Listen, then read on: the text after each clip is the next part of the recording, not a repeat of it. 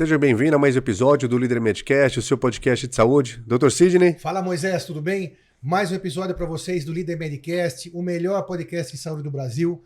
Como você sabe, o nosso compromisso é levar para você, trazer para você informação de qualidade. Você sabe que a internet é recheada de fake news, informações não checadas. E o nosso propósito é trazer para você informação boa através de profissionais que têm autoridade em falar sobre cada assunto que a gente fala aqui.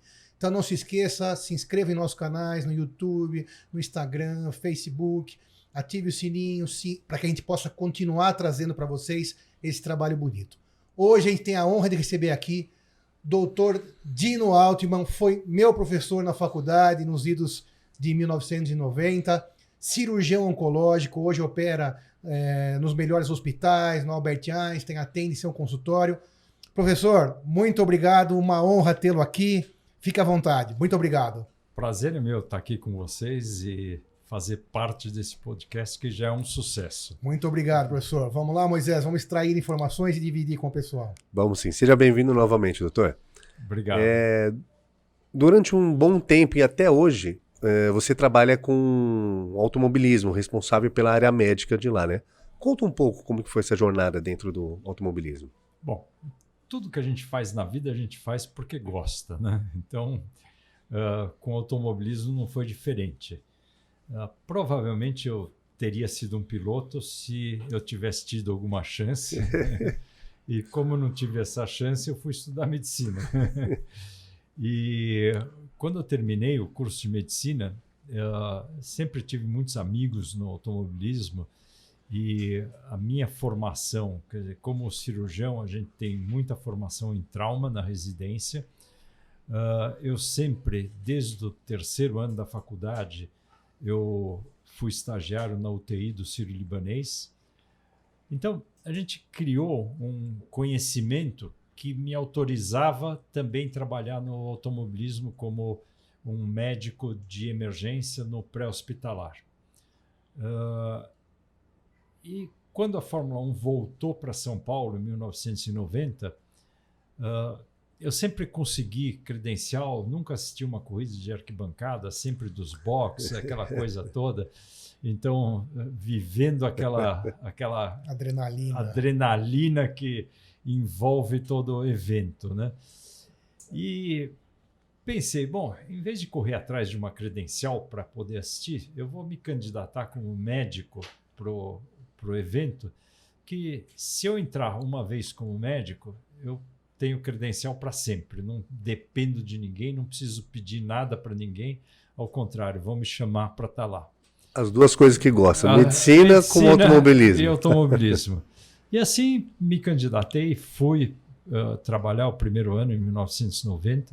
Fiquei numa ambulância na pista. Aliás, foi uma experiência sensacional, porque não precisei intervir, não teve absolutamente nada naquela corrida que a gente precisasse uh, uh, atuar, mas fiquei numa das melhores curvas do circuito, apreciando aqueles carros todos passando e era próxima à linha de, de freagem, quer dizer, a, a placa de frenagem dos carros. Então, próxima chegada? Não, não, era na reta oposta, final da reta oposta. E o final da reta oposta, os carros chegam praticamente na mesma velocidade que na reta principal de Interlagos e tem uma freada forte. Então você conseguia acompanhar e você vê características que você não consegue ver na televisão, que você não consegue ver se você estiver numa arquibancada e que então foi muito interessante do ponto de vista de automobilismo e começar a entender também do ponto de vista médico no automobilismo. No segundo ano, na minha participação, eu já passei a integrar a equipe de uh, extração. É uma equipe especializada em imobilizar o piloto caso ele não consiga sair sozinho do carro pelos próprios meios. Uh, após um acidente. Então você imobiliza principalmente visando coluna cervical, torácica e lombar. Uh, e muitas vezes, se você tem alguma fratura de membros, enfim, uh, tem toda uma, é, toda uma especialidade que você desenvolve para que você faça. É uma equipe, na verdade, que uh, composta por seis membros, dois médicos e quatro paramédicos que fazem esse trabalho. No terceiro ano, eu passei a chefiar o, a sala de emergência e coordenar todo o trabalho de pista. A sala de emergência fica dentro do Autódromo de Interlagos? Sim, nós temos dentro do Autódromo de Interlagos nós temos um centro médico. Esse centro médico tem uma sala de emergência. Então, para atendimento a politraumatizado.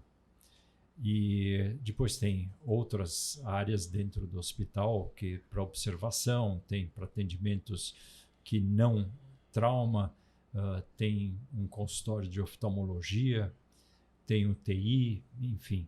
Tem... Tudo dentro, então é um, um, praticamente um hospital de alta, média complexidade? Eu diria que de... alta complexidade alta. até. Só a gente não opera lá porque não faz sentido a menos que tenha alguma coisa que seja alguma coisa, uma intervenção cirúrgica que se faz necessária para um transporte seguro, como, por exemplo, um pneumotórax, um hemopneumotórax, enfim. Uh, então, isso é uma coisa que a gente pode fazer lá, mas normalmente isso tudo vai ser feito no hospital. E a transferência de um piloto traumatizado sempre vai ser de helicóptero, e os hospitais que nós temos aqui em São Paulo, que atuaram na Fórmula 1 até hoje, ficam dois, três minutos de voo do, do autódromo. Então não tem nenhuma razão para fazer nenhuma intervenção uh, maior lá dentro no autódromo. E quais hospitais que, que eram credenciais, tinham parceria com, no caso, para essas remoções? Bom, no início era o Unicor, depois passou a ser o São Luís durante 15 ou 16 anos. Uh, tivemos o Leforte uh, como parceiro e atualmente temos a Prevent Senior como parceira, com um contrato que vai até 2025. E essa estrutura é fixa lá dentro do autódromo, essa estrutura física. Então, a estrutura física é, é fixa dentro do autódromo. Inclusive, a estrutura atual uh, foi um desenho que a FIA nos enviou e que eu fiz algumas modificações para atender às nossas necessidades e tornar o nosso centro médico mais funcional do que o que eles uh, propunham. Porque quem desenha, na verdade, quem desenhou esse centro médico foi o, um engenheiro de autódromos, que é o Tilken. Uh, e como não é médico, ele tem uma noção, mas ele não não está no dia a dia, então nós melhoramos e eu considero o nosso centro médico o melhor que tem no circuito internacional. E esse circuito no, nos dias de, de acontecimento, de evento, eles também são disponíveis para o público ou é totalmente não, separado? Não. Uh, na verdade, uh, o público tem um serviço da prefeitura que é separado. Que é uh, nós atuamos basicamente por esportivo. Então, equipes e pilotos. As equipes com os pilotos, que são que é bastante isso, gente, na verdade. Né? Isso. Né? Nessa, na época de 90, 2000, até 2010, é, os acidentes eram muito mais trágicos do que hoje em dia, né? Em função da tecnologia. E acho que até aquela barra de proteção que tem hoje. De... O ralo. O ralo, exato. Isso. É, o, o papel do médico no automobilismo, uh, eu digo sempre que, como na medicina, de uma forma geral, é um papel preventivo, mais do que um papel de atuação de tratar lesões.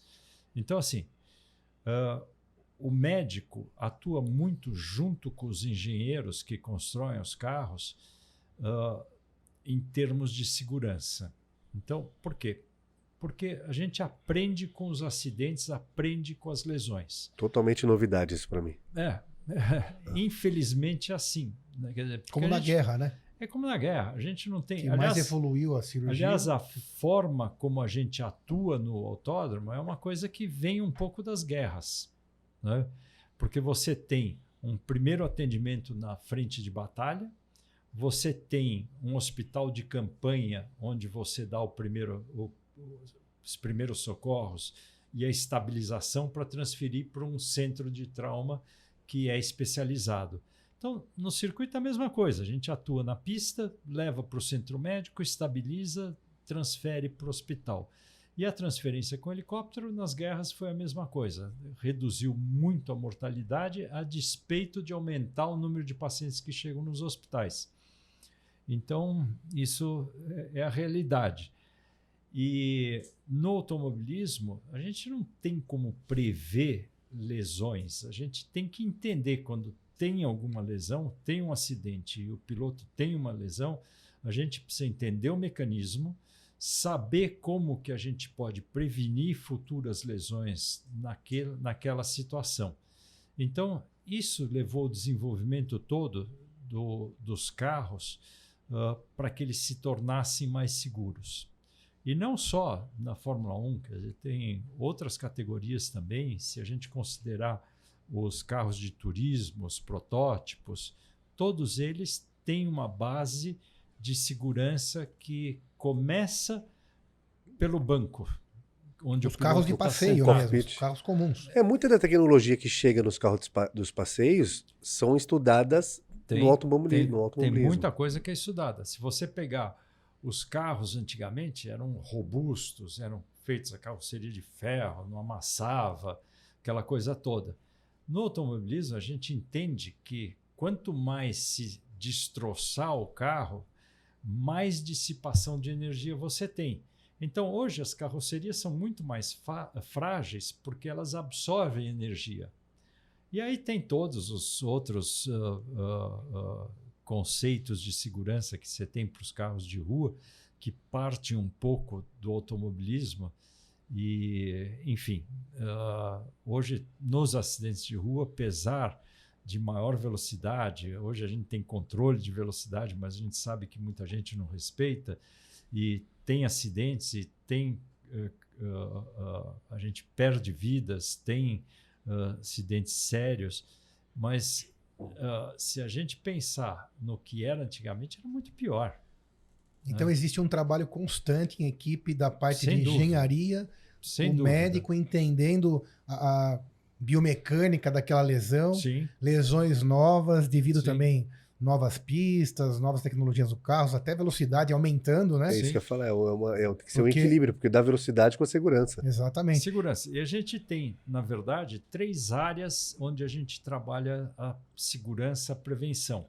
É o circuito, então as barreiras, áreas de escape, barreiras de, de, de, de, de contenção, uh, sinalização, enfim, tem todas as, as áreas que a gente trabalha no circuito. Tem o equipamento pessoal do piloto, onde você citou o ralo nos carros, nos monopostos, mas uh, a gente tem o Hans também, uh, que é um equipamento pessoal do piloto que a gente vê em cima do ombro, que ele fixa o capacete.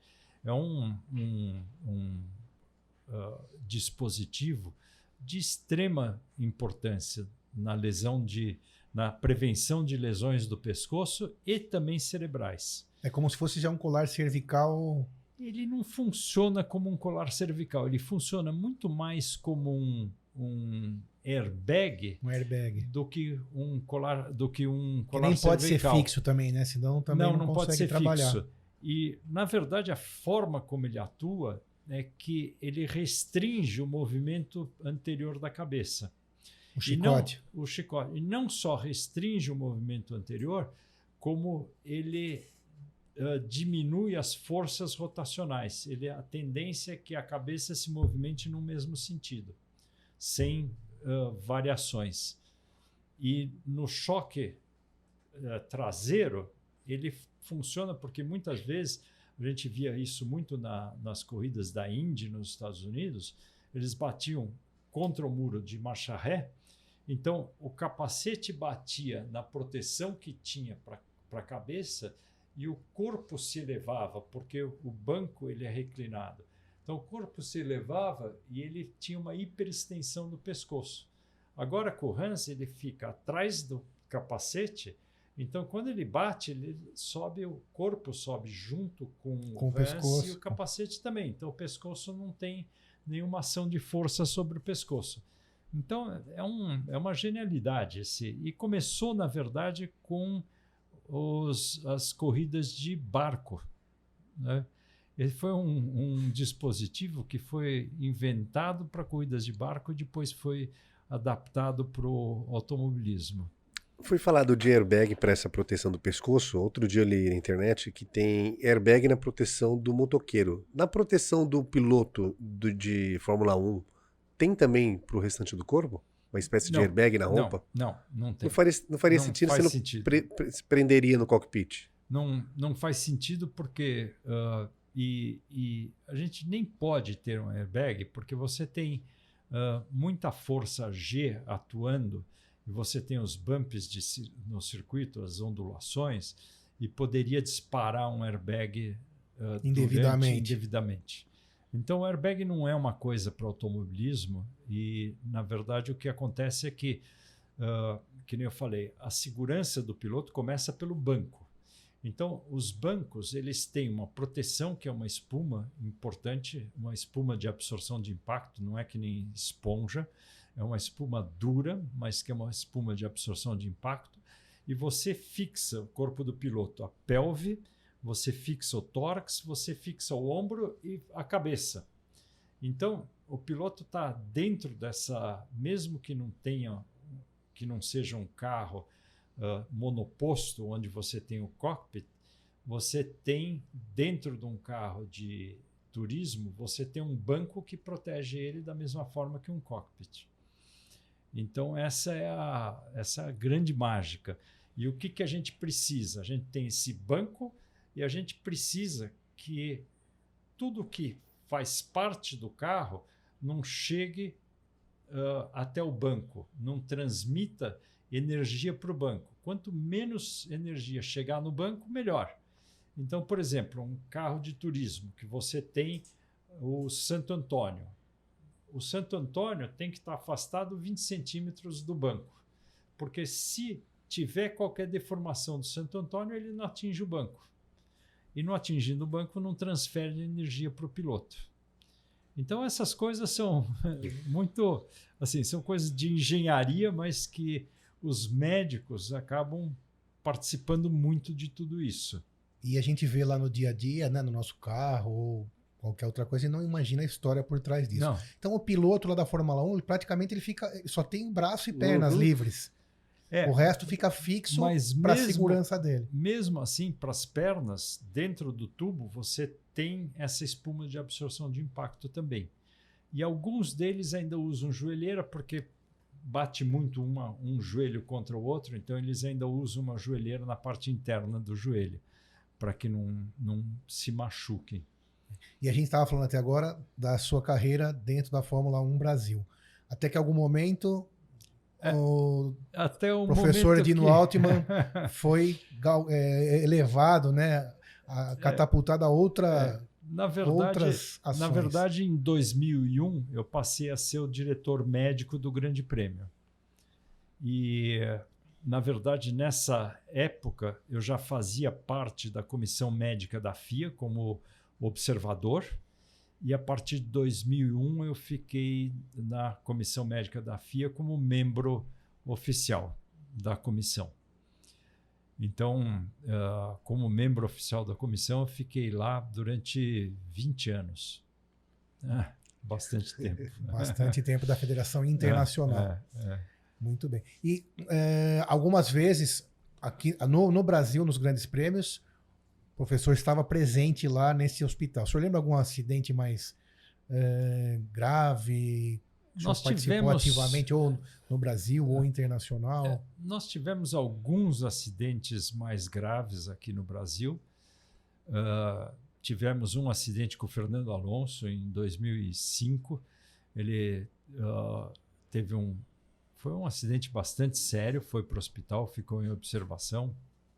Na época a gente ainda não falava em concussão cerebral, ah, mas retrospectivamente ele teve uma concussão cerebral mais leve, mas teve uma concussão cerebral, ficou em observação durante 24 horas e foi dispensado. O interessante desse, eh, dessa internação dele foi a cabeça do piloto. O que, que ele pensa? Porque eu tive a oportunidade no dia seguinte, quando eu passei visita, que a gente estava reavaliando ele e, e, e, acabou liberando ele, uh, deu alta do hospital. Uh, durante a visita, o Briatore ligou para ele. E daí, na conversa, perguntou alguma coisa para ele. Ele falou: Bom, eu tinha bandeira amarela, eu tinha visto a bandeira amarela, não sabia a razão da bandeira amarela, não tirei o pé, porque na minha frente uh, eu estava em segundo e eu não sabia quanto tempo ia ser a bandeira amarela, era o Fisichella que estava em primeiro naquela corrida e eu queria chegar perto dele porque eu tinha certeza que na relargada eu ia passar e ia ganhar a corrida. Competitividade é o máximo. Competitividade é o máximo. Colocou a vida em risco, mas é. tinha que ganhar. Só que a competitividade dele parou numa roda que, eh, do carro do Mark Webber, que uh, ele bateu contra a barreira de proteção, a roda dele saiu, foi para o meio da pista e o Alonso encheu uh, essa roda aí acabou batendo. Enfim. Nesse acidente, você estava lá como já dirigindo ou estava lá atuando como, como médico? Eu era responsável pelo, pela sala de emergência nessa época. E como é que faz? Teve um acidente? Quem Aliás, faz a Desculpa, desculpa. Eu, eu, já era diretor médico do Grande Prêmio nessa. Lógico é que a, a, sequência é tão grande. É. Como que é a logística de um, de um acidente lá para quem está em casa para poder entender?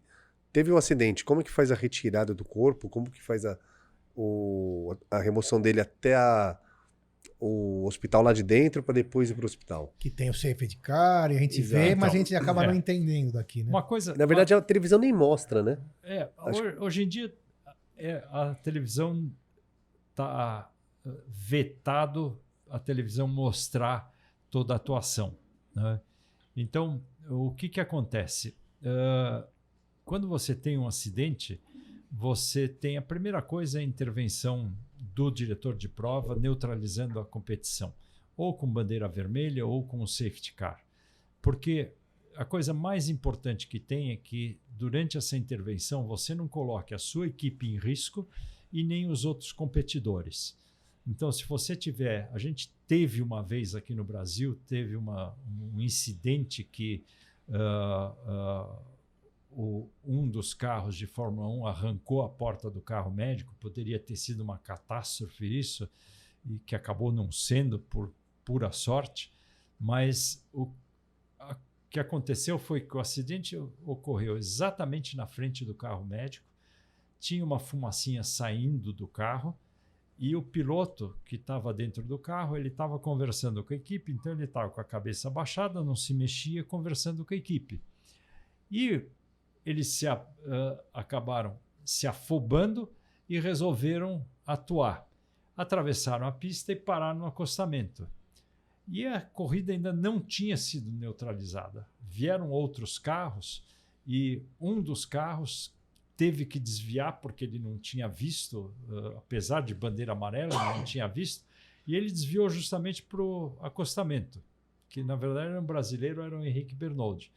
E nisso, o piloto do Medical Car estava abrindo a porta, ele arrancou a porta do Medical Car. Podia ter arrancado o braço do piloto. Lá está o piloto e o médico. Tem um médico também lá ou não? Tem, ainda? tem, tem o piloto. Normalmente, assim, o carro leva um. Tem um piloto, tem um médico que é da FIA e um médico que é local. Então são três que, que uh, vão nesse carro médico. E uh, o piloto do carro médico algumas vezes ajuda levando material até o local do acidente, ele sabe uh, como que é a atuação dos médicos, então ele, vamos dizer, ele ajuda como se fosse um instrumentador numa cirurgia.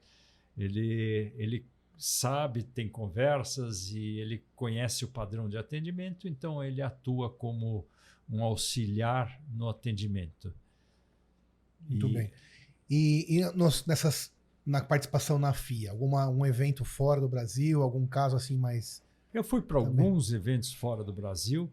Eu fui, na verdade, chamado pela família eu fui atender o Felipe Massa quando ele teve o acidente dele na Hungria em 2009. Uh, ah, e através da FIA eu fui em alguns grandes prêmios uh, para ver a atuação dos, da equipe. das equipes uh, em, em, não só na Fórmula 1, mas outras categorias também, Fórmula E, WEC, uh, enfim.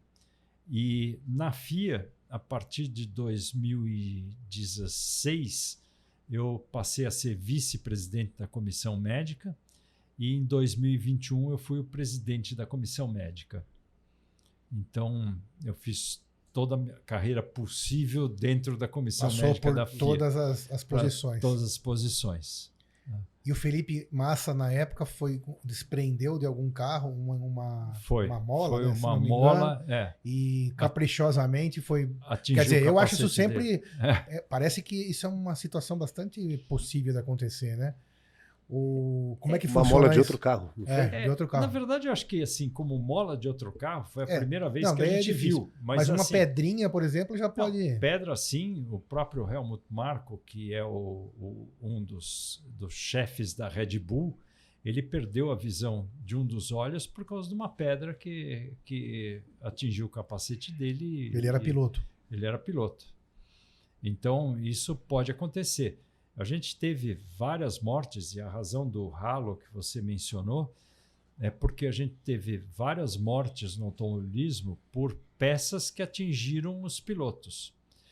Ah, então, a gente tem o filho do John Surtees na Fórmula 2, que morreu porque atingiu uma roda, atingiu a cabeça dele. Na Fórmula Indy, a gente teve um piloto que faleceu porque o bico do carro voou e bateu, caiu, bateu na hora que caiu, bateu na cabeça dele. Ah, enfim, ah, e tiveram muitas outras situações que isso aconteceu. Então, ah, a, a reação que houve foi justamente proteger o cockpit. E tinha, tinham várias opções, e para a Fórmula 1 foi escolhido o halo. Na Indy foi esco- escolhido foi um, um, é um como se fosse um, um é um anteparo de vidro ah, de resina, na verdade, altamente resistente que existe como se fosse um Uma blindagem. uma- um, vidro blindado. vidro blindado na frente do piloto. É, não deixa de ser um esporte de altíssima energia.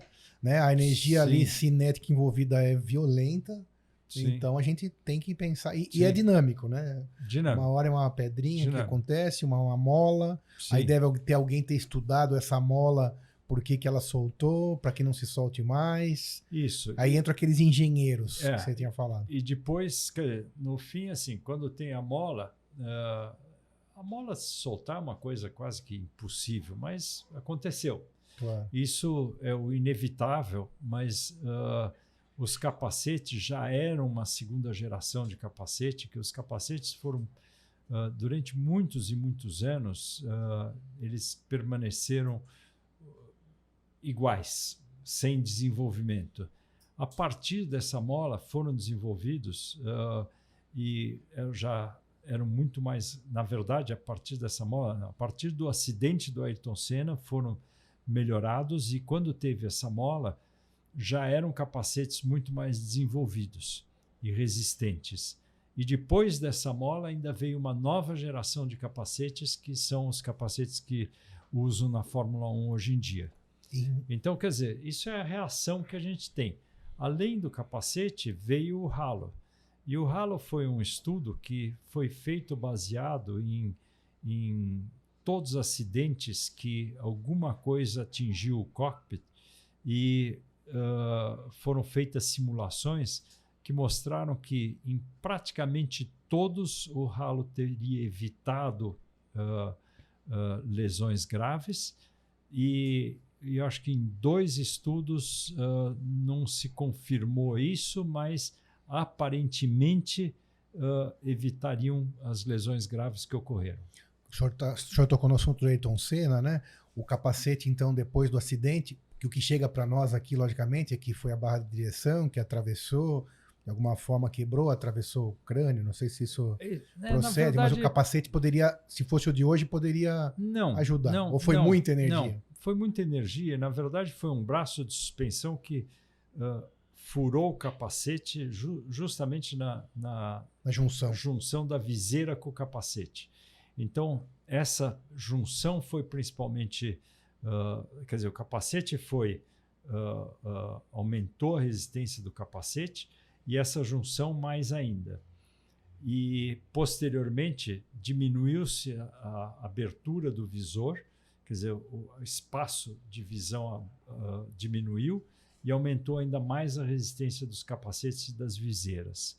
Então, isso hoje se tivesse alguma coisa semelhante, provavelmente não teria penetração. Mas o principal foi que a gente não tinha ainda o que a gente chama de, de apoio de cabeça, uh, uh, apoio de cabeça que a gente tem em volta do cockpit, que é essa espuma de absorção de impacto.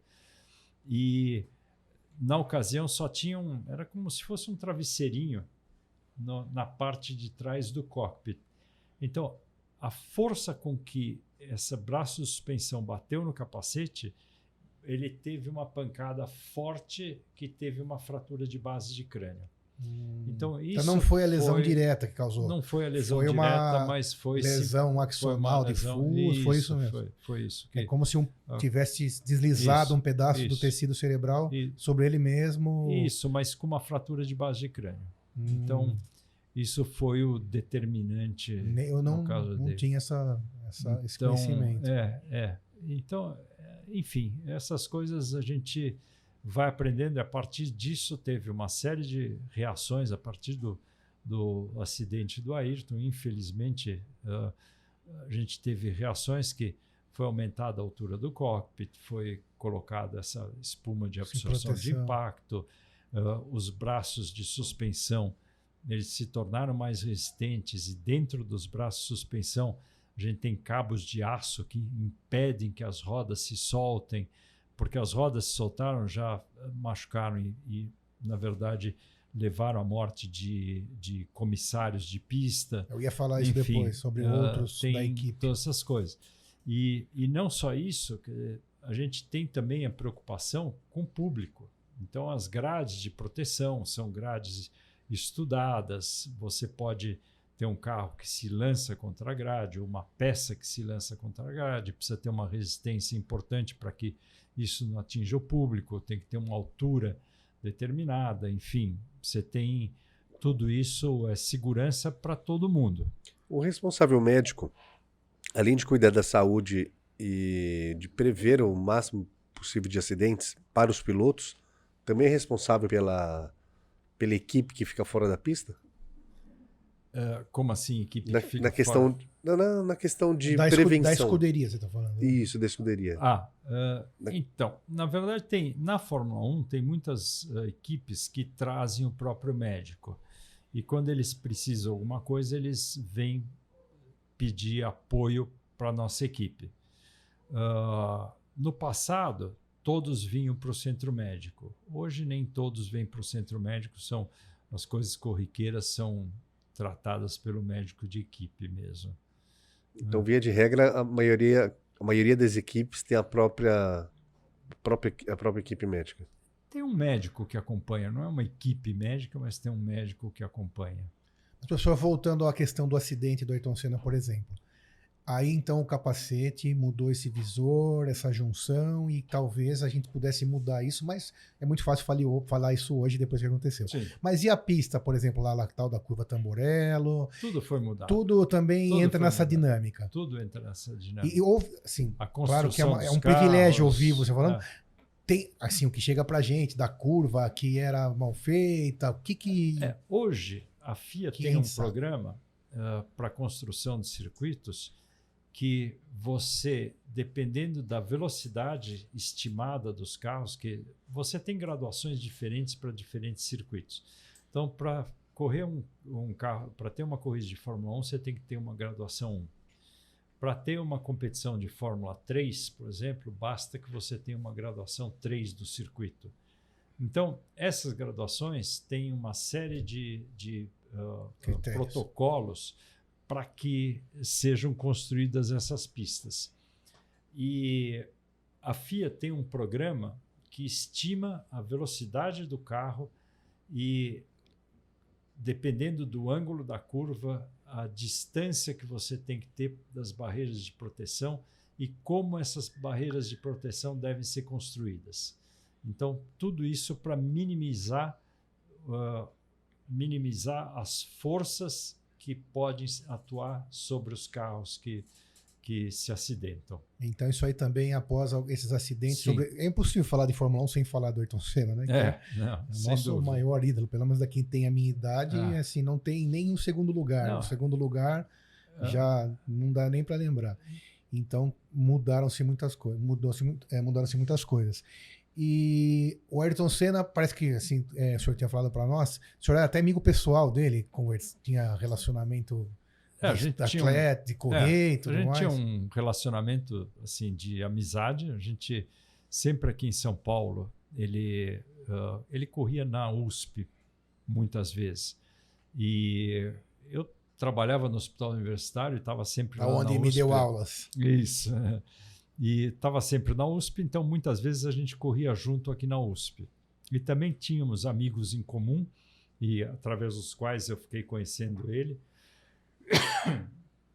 E uh, a gente corria na praia também muitas vezes juntos. Ele ficava em Angra, eu ficava num condomínio uh, perto de Paraty, e ele muitas vezes vinha, ou ele corria no terminal petroleiro lá em Angra dos Reis, ou ele pegava o helicóptero dele e vinha correr lá nesse condomínio onde eu ficava. E a gente corria junto nesse condomínio. Sensacional, que história então, incrível. É, é. E, e ele sempre, assim, ele passou, quando ele corria na Fórmula 3 ainda, ele era um pouco, assim, fisicamente, ele era franzino, mais magrinho. Diria, mais magrinho. E ele ganhou corpo, virou um super atleta. Sem dúvida. Eu acho que ele foi o primeiro piloto na Fórmula 1 que cuidou da parte física como um, um verdadeiro atleta. Hoje a gente tem muitos, eh, todos na verdade são grandes atletas. Que a diferença é mínima, né? Então ele tem que mínimo, usar é. todos as arti os então, artifícios. Todos os artifícios. É psicológico, é físico, nutricional, tudo, tudo, tudo, tudo tem que estar. Tá, uh... Eu acho que não dá nem para perguntar, né? Mas o nível disciplinar de um Ayrton Senna era estupendo. Não assistia televisão. Pra você ter uma ideia, porque televisão podia atrapalhar a visão dele. Quase caí da cadeira agora. então, você vê que pensava em tudo. Sim, por isso eu é um campeão. Foi, eu acho que foi o primeiro piloto na Fórmula 1 que se preocupou como um, um real profissional. Né? Ele até então você tinha excelentes pilotos, mas todos eles baseados assim a principal característica deles era era a habilidade pessoal, dizer, então o instinto pessoal e não um trabalho como um todo para que você pudesse otimizar isso, essa parte que você tinha. Então, a gente tinha pilotos como James Hunt, que era um playboy, você tinha... Não tinha essas enfim, atitudes. Não tinha essas atitudes. E, e, ele foi o primeiro que passou a atuar com, pensando em tudo. E puxou a fila, né? Puxou a fila. Porque hoje todos os pilotos que querem realmente chegar nesse alto nível têm que Sim. ter essa disciplina máxima. Ah, entre outros atletas também que você sabe que no mundo, não só da Fórmula 1, né? é, Mike Tyson, Sim. atletas de basquete sim, que. De, levou, se dedicam de maneira. Eu digo sempre que levou o sarrafo. Ele levou né? muito o sarrafo. Muito, Quer vir, o sarrafo está aqui, né? Eu me lembro em 94, o ano que o Ayrton faleceu, eu fui para o Grande Prêmio de Manicure, que na França. E quem ganhou aquela corrida foi o Schumacher. E o Schumacher tinha o mesmo propósito que o Ayrton, ele trabalhava em todas as áreas e eu acho que ele até foi um pouco mais completo uh, em termos de ter a equipe ao redor dele. Ele montou a equipe para ele. Então, quando ele saiu da Benetton, que ele foi para a Ferrari, ele levou os melhores técnicos e engenheiros para a Ferrari e montou uma equipe ao redor dele. Então, ele tem esse grande mérito também. O que a gente via que muitas vezes o piloto não tinha essa atuação dentro da equipe. O próprio Ayrton saiu da McLaren porque a McLaren entrou numa descendente e ele foi para a Williams porque era a equipe a ser batida, vamos dizer. Então, uh, e o Schumacher já passou a trabalhar trazendo toda a equipe, entendendo que era importante ele Ser completo, né? Ser tem completo. que ser completo. Não adianta ser um- um bom piloto, ter um bom carro. Precisa mais. O campeão tem que estar no mais. limite e Isso. outro dia vai chegar outro que vai estar Isso. mais acima ainda e assim vai. E em 94, esse grande prêmio de Manicure, uh, a temperatura lá estava assim um horror. Uh, 50 graus, era um calor assim desumano, 50 graus para quem tá fora do carro. Quem tá dentro do carro dirigindo. provavelmente até mais. é. E foi o ano que o Nigel Mansell tinha voltado da Indy para a Fórmula 1. E o Nigel Mansell, ele no meio da corrida, ele parou porque ele não aguentava mais. Ele desistiu da corrida porque não aguentava mais. E estava numa boa colocação, provavelmente. Estava numa boa colocação, não me lembro em que posição que ele estava, mas ele não aguentou, Porque não tinha um preparo de um Senna, de dentro do carro, aquela coisa toda. E o Schumacher, quando terminou o Grande Prêmio, que ele subiu no pódio, ele estava pronto para começar outro. Então você vê o preparo físico do piloto, a diferença que faz o preparo físico. Eu sempre digo que com um bom preparo físico você raciocina melhor durante mais tempo. Porque se você começar a ter exaustão, primeiro que nesse ambiente a temperatura, temperatura corporal pode subir e pode chegar a 38 graus. Se a tua temperatura corporal chegar a 38 graus, a tua chance de cometer um erro aumenta em 30%. Isso são números que são ah, isso- que foram estudados, Cientificamente cientificamente comprovados. comprovados. Então, ah, nesse calor todo, você isso a gente está falando de cometer erros. Agora, de você raciocinar, você teu raciocínio diminui também. Então, o Schumacher ele tinha condições de analisar a corrida até o final da corrida, ah, por causa da condição física dele. Que talvez ele não É. chegasse a ter essas alterações Sim, metabólicas sim, tão sim, evidentes e o corpo dele estava funcionando, dirigindo 100%. e tranquilo. Tranquilo 100%. não, né? Porque Não, é é, uma mas adrenalina. 100%. E esse aumento de temperatura é.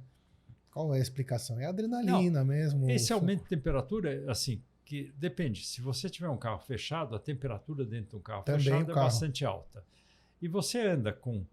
ah, os pilotos têm uma, uma roupa anti-chamas que vai por baixo do macacão, que se você pegar nessa roupa anti-chamas, a gente chama de underwear, ou roupa de baixo, se você pegar, é uma malha. É uma malha quente. Muita gente não fica debaixo do sol com esse underwear. E você imagina que em cima disso você coloca um macacão que tem três camadas de, ah, de tecido anti-chamas, que é grosso. Então, é muito quente. É muito quente. A ponto da pessoa ponto perder da a- o pessoa- seu raciocínio normal. Pode perder o seu raciocínio normal. Você acaba suando muito, você tem que repor líquido durante a corrida. Então, tem uma série de coisas e precisa estar muito bem preparado fisicamente para suportar todo esse cansaço. E o Ayrton Senna era tão dedicado que eu já vi documentário dele falando que ele discutia é, com os engenheiros sobre o tipo de cada curva do circuito e mais tentar melhorar a performance do carro.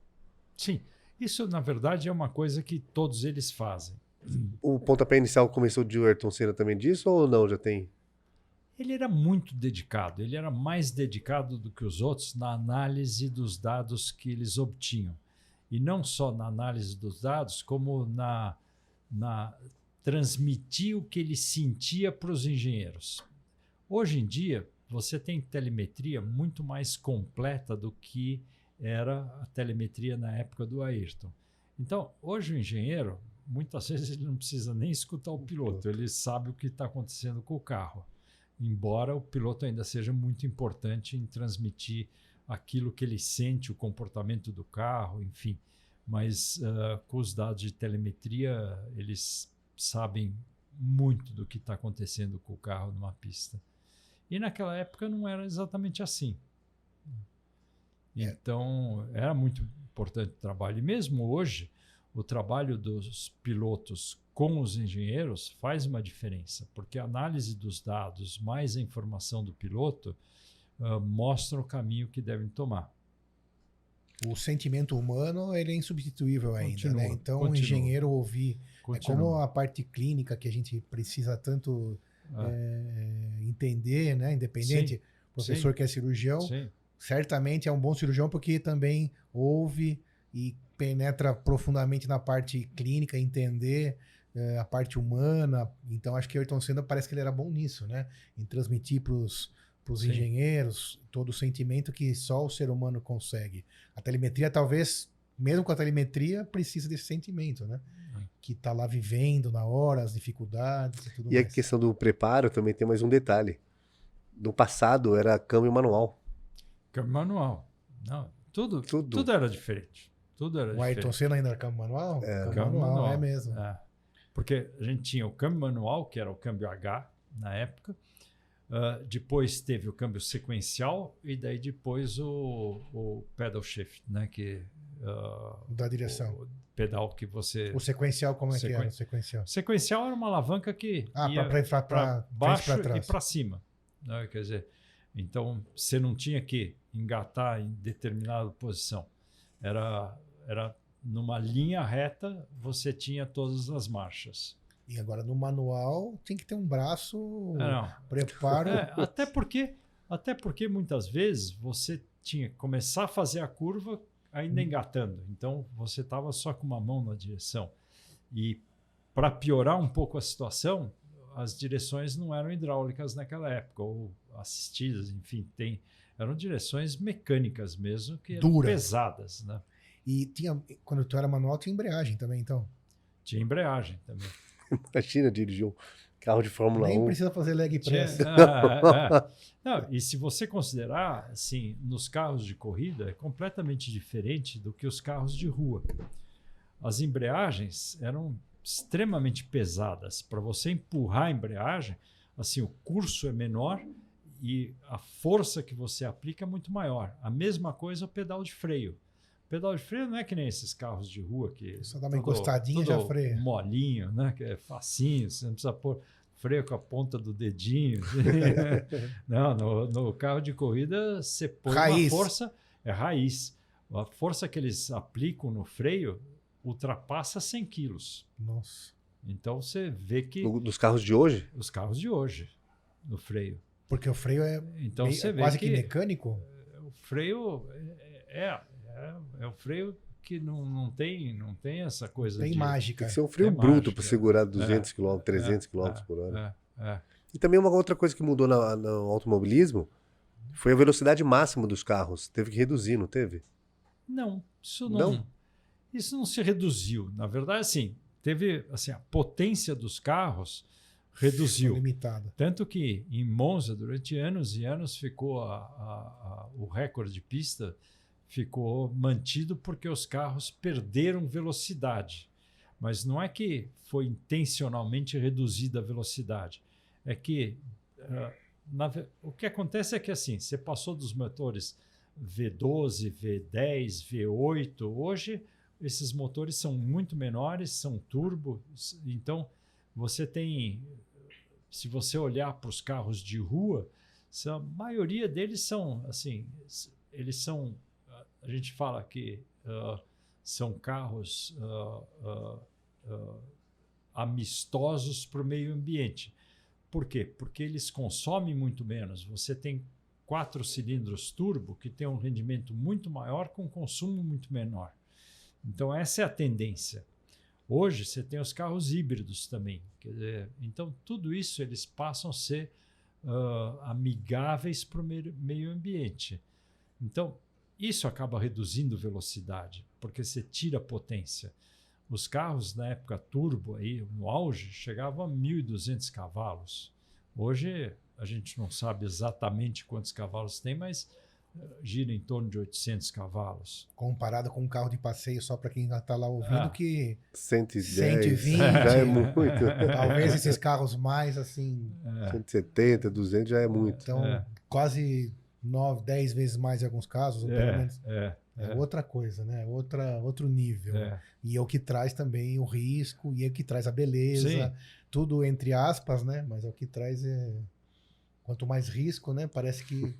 Mas eu não tenho, a gente não tem mais, não, pelo menos eu não me lembro nenhum acidente gravíssimo é, nos últimos tempos. É que... Ainda tivemos, né? Alguns acidentes bastante graves, assim, mas uh, de uma forma geral diminuíram os acidentes graves. Primeiro, assim, uh, acidentes vão sempre acontecer. Então, assim, plasticamente são espetaculares, sabe?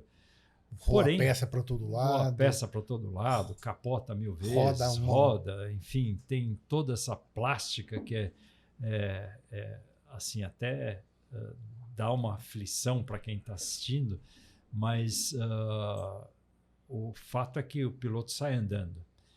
Uh, então, isso é muito importante, porque acidentes são inerentes ao automobilismo, sempre vão continuar acontecendo, mas o que a gente quer é que aconteçam, só que não causem lesões aos pilotos. Né?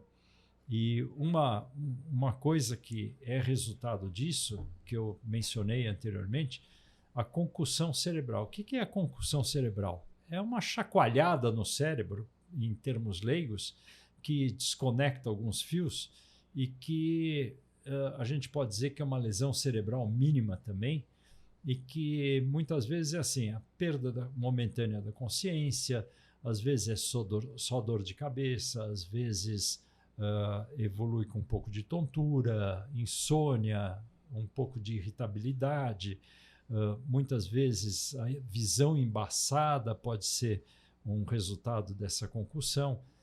E no passado a gente nem reconhecia a concussão, porque eu acho que talvez assim Primeiro, porque a gente não tinha habilidade de reconhecer que isso era um problema mais sério.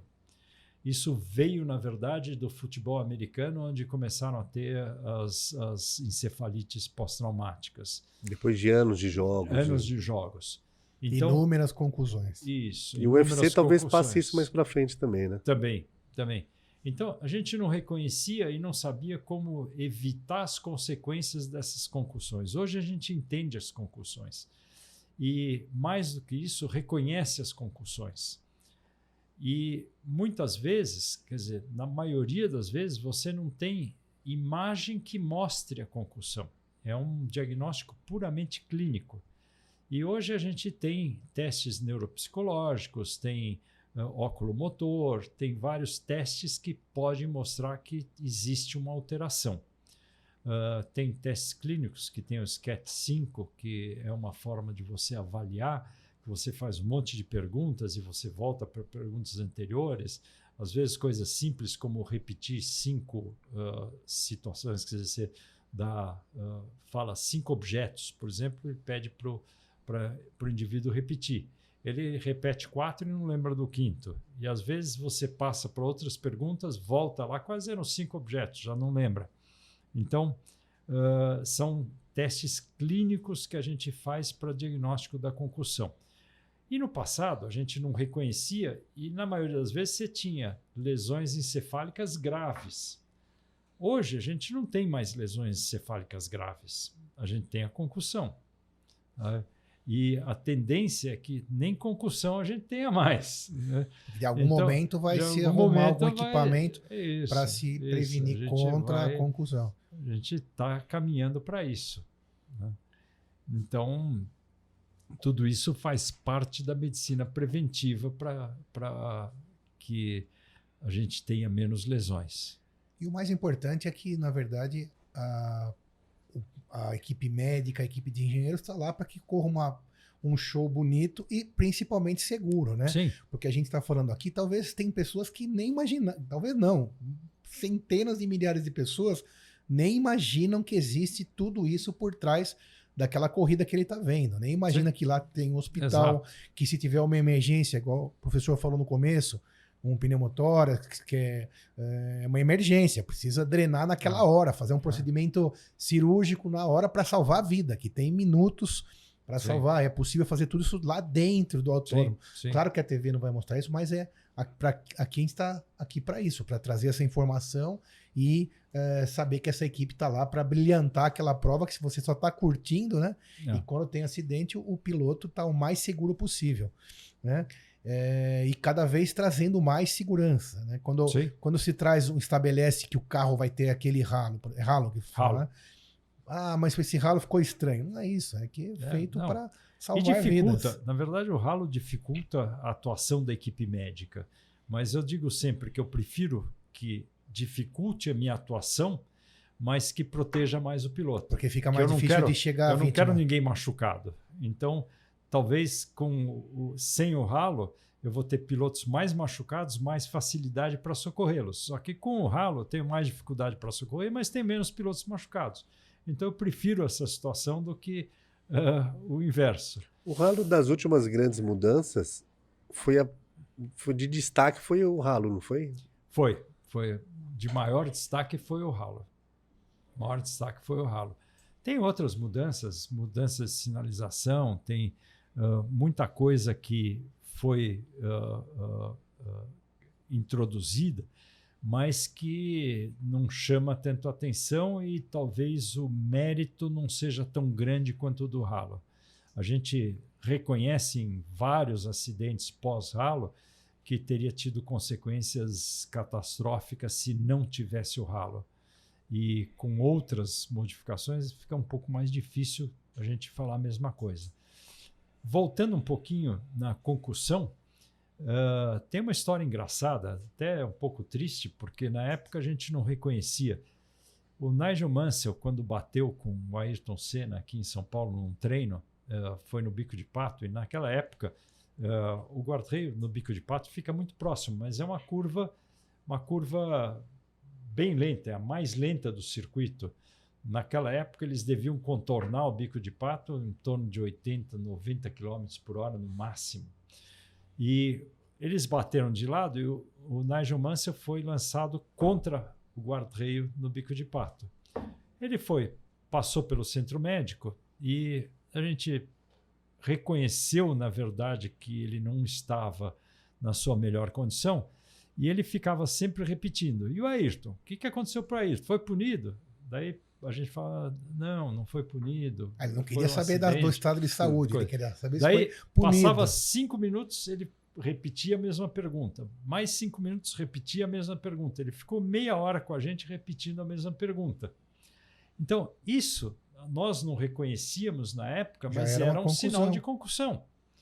Então, essa repetição, quer dizer, era uma amnésia ah, ah, lacunar que ele teve naquele, durante uma meia hora. Isso não é nada mais grave, ele ficou em observação, foi dispensado, não passou pelo hospital, foi dispensado. Isso não foi só uma decisão nossa, era uma decisão do Sid Watkins, que era o médico da Fórmula 1, um neurocirurgião, médico da Fórmula 1 na época, foi a pessoa brilhante que introduziu toda essa medicina no automobilismo. E ele concordou em deixar o Nigel Mansell ir para o hotel. E no dia Vai. seguinte, No dia seguinte ele voltou, ele voltou no centro médico de manhã, passou por uma, um exame clínico e foi dispensado para correr. Correu. e foi tudo Enfim, bem. Foi tudo bem, mas ah, você vê como é a evolução da medicina no esporte. Talvez hoje ele tivesse sido É. vetado, né? Porque no futebol, no futebol teria. quando acontece isso, Provavelmente seria, imediatamente a é- gente teria feito outros testes e teria vetado ele para a corrida, sem dúvida nenhuma. Isso, o professor estava falando no Brasil, em tem toda essa estrutura maravilhosa que você que está aí ouviu falar. E nos outros países, a estrutura, porque o Brasil, apesar de todos os pesares, eh, a estrutura médica aqui é sensacional, sobretudo em trauma. Né? Eh, nos outros países também, a- a- na Fórmula 1, os centros Mas- médicos são A estrutura é muito mesma- padronizada. padronizados. muito padronizada, mas eu posso dizer que isso não sou eu que falei, mas várias vezes eu ouvi por pessoas que conhecem todos os circuitos e que atuam em todos os circuitos, muitas vezes, que colocam o Brasil na Fórmula 1 como melhor estrutura médica que tem durante o circuito. E isso, tudo que a gente aprendeu na Fórmula 1, a gente trouxe para o nosso automobilismo também. Então, eu trabalho na Stock Car desde 96, trabalho na, na Porsche Cup desde 2006 e toda essa estrutura que a gente usa na Fórmula 1, a gente não tão exuberante, tão numerosa, mas a gente tem condições de fazer o mesmo atendimento que a gente faz para a Fórmula 1 aqui no Brasil, a gente tem condições para fazer para essas duas categorias. A Porsche é um carro que já vem montado da fábrica, então uh, todas as questões de segurança do carro são decididas na fábrica da Porsche, mas na Stock Car a gente teve uma participação importante na construção do carro, na segurança do carro também. Uh, uma das coisas que em carro de turismo a gente tem, você tem o teto do carro, ele está muito próximo à cabeça do piloto, o capacete, então, se você tiver que tirar o capacete dentro do carro, você não consegue tirar se você não fizer um pequeno movimento de pescoço. Então, foi das primeiras categorias no mundo que a gente tinha o que a gente chama uma escotilha em cima da cabeça do piloto, que você tira na hora da atuação, você tira o capacete através dessa escotilha e você pode uh, introduzir o dispositivo de mobilização de coluna através dessa escotilha também porque por dentro do carro é quase que impossível, por causa do banco, da situação toda uh, de banco piloto, uh, você não consegue introduzir se você entrar com isso pela porta. Então, essa, essa escotilha é uma coisa que nós fomos, não fomos os primeiros, mas fomos pioneiros uh, no mundo. Acho que só na DTM eles tinham essa escotilha antes do que nós. Muito bem. Professor, eu sei que o senhor levou, isso eu fui testemunha, levou muita coisa que o senhor aprendeu na vida, faculdade, residência, especialidade, levou lá para a Fórmula 1, certo? Para a Fórmula 1 e para as outras competições. E o contrário, tem alguma coisa que o professor aprendeu lá na Fórmula 1, nesse ambiente, e hoje traz para dentro da cirurgia oncótica, é oncológica, desculpa, do hospital, no atendendo os pacientes, nessa vivência? Então, eu acho que tem muita semelhança tudo isso. Primeiro, você precisa ter muita disciplina, uh, você tem que estar muito bem preparado, não só você fisicamente. Se você pensar na cirurgia oncológica, uh, tem cirurgias que são longas. Muito e, longas. E você precisa ter uma boa condição física para você suportar essa cirurgia durante essas horas todas. Lógico que com a cirurgia robótica isso fica um pouco mais difícil porque você opera sentado, mas, é, mas uh, nem sempre a cirurgia robótica é a melhor indicação. Uh, e muitas vezes você ainda tem cirurgias abertas e você uh, tem que atuar de pé e você tem muitas horas de trabalho. Uh, não só isso, o que mostra muito a equipe médica no automobilismo é o trabalho de equipe. Teamwork. Teamwork. Então, isso é uma coisa que a gente fala muito hoje em dia, não só na área médica, você fala isso na área empresarial, você fala isso para todas as. Mas na área médica, a gente sempre trabalhou um pouco como time. A equipe cirúrgica é um time, é uma equipe de trabalho. E a gente vê que cada vez mais isso é importante. E o, a lista de obrigações, a lista de, de segurança que a gente tem, tanto na Fórmula 1 quanto nas cirurgias, são muito importantes. Então, uh, eu não queria falar o termo em inglês, mas o checklist que você tem, uh, que acabou vindo da aviação para a medicina, na medicina do automobilismo, a gente já fazia isso muito antes de ser falado uh, na, nos hospitais, nas cirurgias, uh, enfim, ambiente mais corriqueiro dos hospitais. Na Fórmula 1, a gente sempre teve esse checklist, então tudo é verificado, tudo é colocado em pauta e toda avaliação é feita antes de acontecer alguma coisa. Então, as simulações, uh, todos os treinamentos, tudo isso faz parte do, da vida da medicina no automobilismo. Sensacional, sensacional. Por isso que é um trabalho de total excelência. Moisés, aprendeu bastante Demais. aqui hoje. Aprendi Demais. também. Você aprendeu, espero que tenha aprendido. Professor, palavras finais. Para a gente já dividiu bastante conhecimento. O que, que você deixa de mensagem para quem está nos ouvindo? Eu acho, que, eu acho, que, a mensagem é que uh, tudo que você faz na vida e que você gosta não é um trabalho. Isso é uma coisa que uh, vem de dentro, você faz com prazer. Porque todo esse trabalho na medicina do automobilismo requer um sacrifício.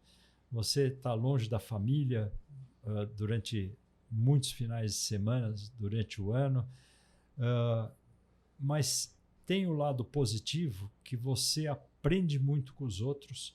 É uma medicina de improviso, de certa forma, te dá muita experiência e a análise te traz para o teu trabalho do dia a dia uh, também muita experiência e faz com que você tenha uma melhor atuação. Você trabalha com muito mais segurança, você trabalha com muito mais efetividade. Perfeito, professor. Muito obrigado pela honra de dividir aqui conhecimento com a gente. Foi muito gostoso a conversa, muito legal. Você que está aí, não se esqueça, compartilhe Líder Medcast, espalhe saúde. Professor, todos os seus pacientes são pessoas de sorte por terem você na frente. Ah. Obrigado mais uma vez. Até semana que vem, gente. Obrigado. Valeu. Obrigado, obrigado pela oportunidade de estar aqui. A gente que agradece, professor. É.